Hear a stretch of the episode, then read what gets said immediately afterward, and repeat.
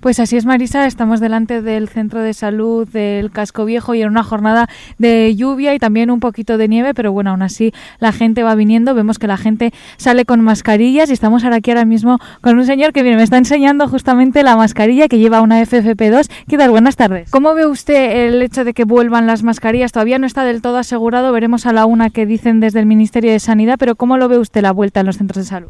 Pues que lo primero es la salud y entonces es mejor prevenir que curar. Entonces, si hay que ponerse las mascarillas, pues me parece muy bien que se pongan las mascarillas. Lo importante es estar bien y no contagiar a los demás. Eso, eso es lo más importante. ¿Y usted ha estado utilizando la mascarilla estos años después de la pandemia o la dejó de utilizar y ahora vuelve a reutilizarla? Vuelvo a reutilizarla. No, después de la, del COVID, eh, como estaba bien, ya no la utilicé. Y ahora mismo, en el caso de en vías públicas, sitios al aire libre, ¿la utilizará o solamente en el centro de salud? Solamente en los centros de salud. Perfecto, pues muchísimas gracias. Nada, montada. Adiós, buenas tardes. Estamos ahora mismo con otra persona que está también aquí justamente esperando en el centro de salud. Muy buenas tardes. Hola, buenas tardes. ¿Usted está utilizando la mascarilla ahora que la han impuesto de nuevo en los centros de salud o la ha seguido utilizando durante estos años? Todavía no ha tocado, pero el otro día que tuvimos que ir a urgencia sí que fuimos con la, con la mascarilla, compramos para ir a, al centro de salud, o sea, al centro de salud no, al hospital con la mascarilla.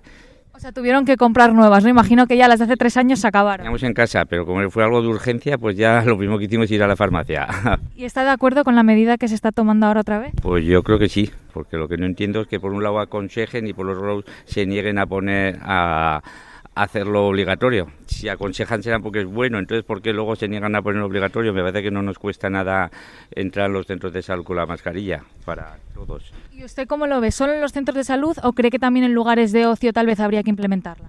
Hombre, desde luego en los centros de salud obligatorio. Los lugares de ocio, pues bueno, ahí ya habría que, en principio también sería bueno, pero ya no sé si llegará a la obligatoriedad o no. Pues muchísimas gracias. Vale, hasta luego. Seguimos aquí delante del centro de salud. Acaba de salir una chica que precisamente lleva la mascarilla puesta también. Estábamos viendo que la gente realmente se la quitaba ya en la puerta, pero ella ha salido con la mascarilla puesta aún así. Buenas tardes. Buenas tardes. ¿Qué opina usted del tema de las mascarillas que les hayan vuelto a implementar en los centros de salud? Bueno, creo que es una medida que, que, sabemos o que por lo menos creemos que es útil y, y, bueno, viendo un poco la ola generalizada de gripe, COVID y infecciones varias, pues me parece, me parece bien, o sea, me parece correcto. No sé si lo mejor es obligar o fuertemente recomendar, pero bueno, aquí ya no lo sé. A veces cuando se recomienda la gente no hace caso y pasan un poco al punto de obligar, ¿no?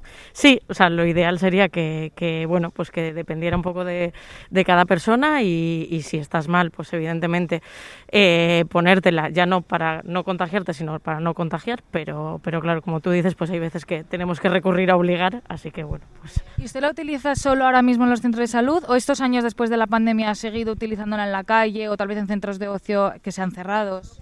Eh, yo no la he usado mucho porque bueno trabajo en casa, entonces es verdad que la he utilizado durante todo el proceso de pandemia muy poco pero también es verdad que cuando he tenido un poco de, de, pues malestar o resfriado o gripe me la he puesto sobre todo un poco por el resto más que por mí que pues bueno pues por suerte no soy persona de riesgo ni convivo con personas de riesgo entonces pues es verdad que en mi caso no, no, no es algo que me preocupe pero es verdad que al final pues esta responsabilidad social pues sí que sí que es algo que sí que llevo. Esta medida siempre al final se implementa un poco por eso precisamente no por la gente de riesgo porque cuando el nivel de contagio sube pues son quien más tienen que cuidarse.